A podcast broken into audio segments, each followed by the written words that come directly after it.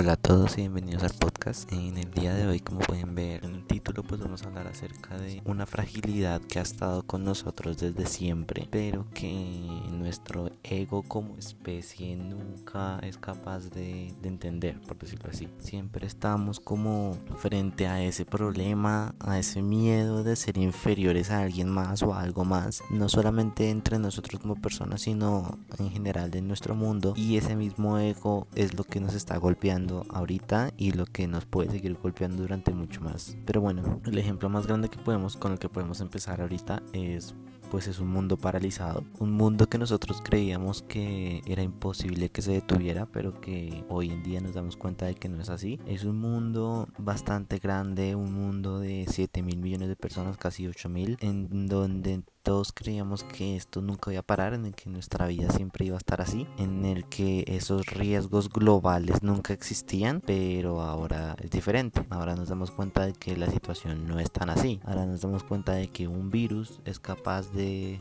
hacernos cambiar todas nuestras rutinas como personas, como sociedad y en un largo periodo de tiempo. Al punto en el que ahí entramos al segundo punto, en donde una economía se ve agonizante. Una economía donde se creía que siempre estábamos en crecimiento, en donde se creía que nosotros siempre íbamos a tener un crecimiento económico todos los años sin parar, un crecimiento infinito y que esos problemas de que la economía se fuera a detener o de que fuera a tener algún problema eran prácticamente imposibles de ver, pues ahora los estamos viendo de primera mano. Estamos viendo la primera crisis o bueno, o la primera crisis sí de muchos de nosotros y no solamente una crisis que nos golpea solamente a los países más ricos, no, nos va a empezar a golpear a todo el planeta, no como digamos, es un es un decir, ¿no? Porque la crisis más cercana que hubo fue la del 2008, pero digamos, esa no se vio de manera completa, a diferencia de la que va a empezar a suceder dentro de poco, si no es que ya. Y es justo en ese momento en donde nos damos cuenta de que nosotros tenemos un problema muy grande, de que nuestra economía en realidad no es tan fuerte como creíamos todos, no solamente la del país, sino la economía global. Nosotros creíamos, los economistas creían de que la economía estaba en el momento más grande de toda la historia y de que eso no iba a pasar de nuevo. Y pues llegó un virus, algo bastante chiquito, y hizo catástrofes alrededor del mundo, que es lo mismo que nos parece curioso, ¿no? Que un pequeño virus en realidad no, no es como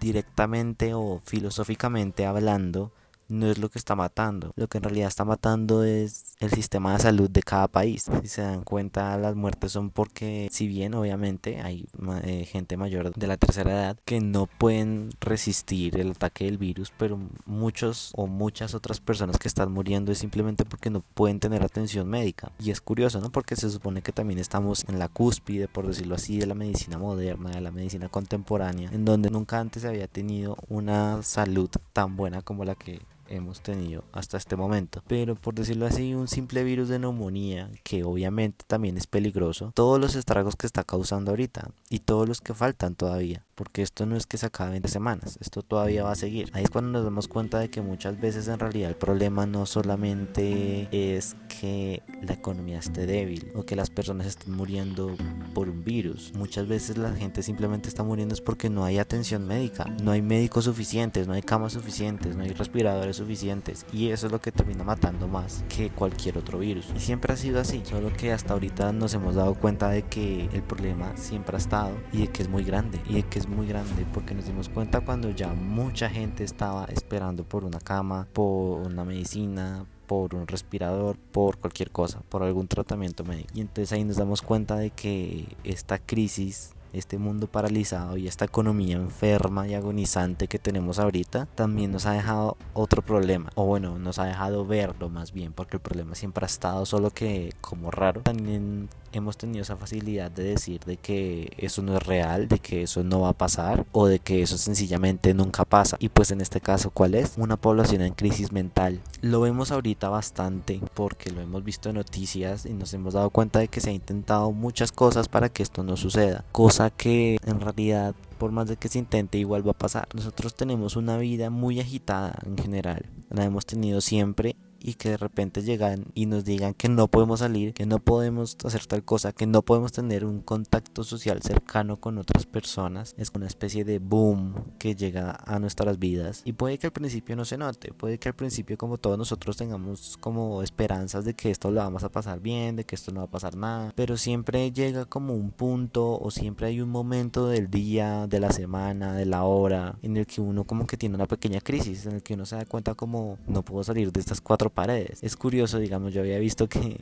había como una publicación de un arquitecto que decía, ahora ven por qué los arquitectos son importantes para que pasen bien sus vidas o sus cuarentenas en sus cajas de cartón de cuatro paredes. Es curioso, ¿no? Es curioso como muchas cosas de la vida se están empezando a ver otra vez después de que muchos creían que eso no era necesario. A los médicos no se les paga bien, se les paga mejor un político, pero ahora nos damos cuenta de que en realidad un médico salva vidas y un político pues ahí hace cosas buenas pero también hace muchas otras malas. Igual que el ejemplo perfecto de los arquitectos, a los arquitectos muchas veces los relegan de su importancia porque hacen cosas muy caras y es mejor hacerlo barato y pequeño para que quepa más gente. Es mentalidad de ingeniero, pero pues, ¿qué se le puede hacer, no?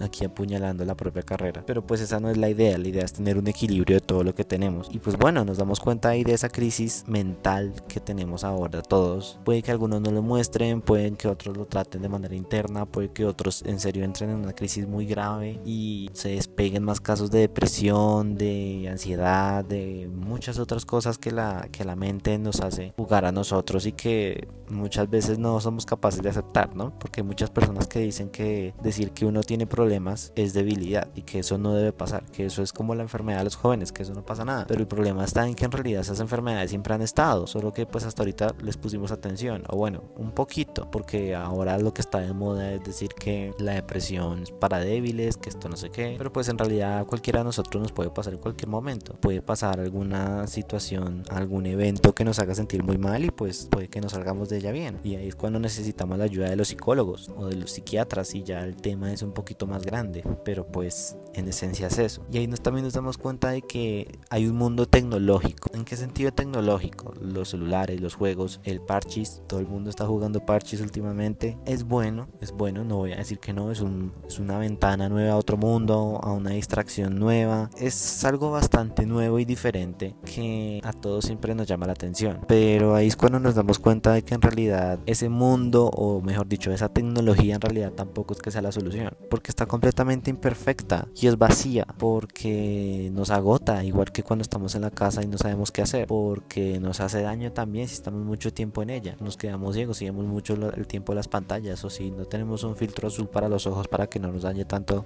la vista. O nos puede volver adictos y puede pasar todo lo contrario. En realidad se convierte en una enfermedad también. Ahí nos damos cuenta de que la tecnología también tiene que mejorar y más hacia la salud de las personas y no tanto a la novedad de una mejor pantalla o algo así, sino que se asegure la salud de las personas que actualmente pues no es que esté de la mejor manera, por decirlo así. Obviamente cada dispositivo en la caja te viene que con recomendaciones y que todo esto. Pero pues la idea es mejorar la tecnología para que no nos afecte a nosotros, para poder tener una vida más tranquila y más amigable con los dispositivos, más de la que la tenemos ahorita. Y bueno, ya para terminar tenemos las quejas de nuestra vida. ¿Qué quejas tenemos nosotros? Siempre hemos tenido quejas, eso sí, porque nunca estamos conformes con las cosas, pero ahorita nos damos cuenta de que en realidad nuestra vida antes era muy buena o ahora es que está mejor. No sabemos muy bien, pero pues depende de nosotros poder entender y ver este tiempo de, de sí, de soledad para algunos que están viviendo solos, de convivencia con la familia para los que no, pero es un tiempo en el que nosotros podemos pensar entre nosotros mismos. Yo siempre se los he dicho desde que empezó esta cuarentena, es un tiempo para pensar, para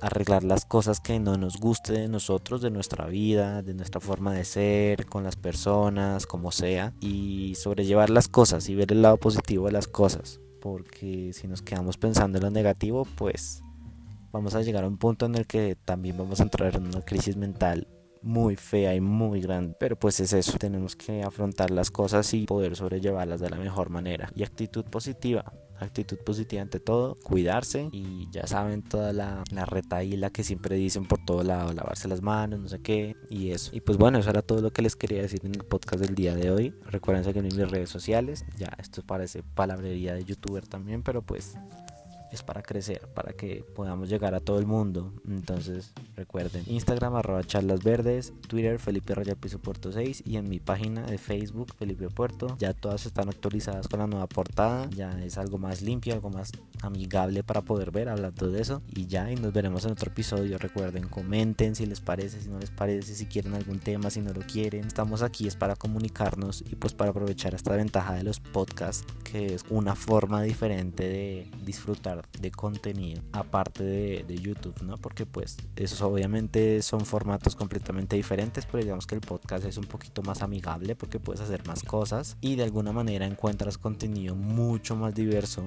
en lo que podría pasar en YouTube. ¿En qué sentido? Pues puedes encontrar, si bien en YouTube puedes encontrar documentales también, pues digamos acá también puedes encontrar radionovelas, puedes encontrar muchas cosas, no solamente desde mi podcast, sino desde muchos otros. Es como la invitación que les quiero hacer hoy para que aprovechen y para que conozcan este nuevo, o bueno, este nuevo no porque yo lleva mucho tiempo, pero hasta ahorita está cogiendo fuerza este formato que tenemos. Y ya nos veremos en otro episodio. Chao.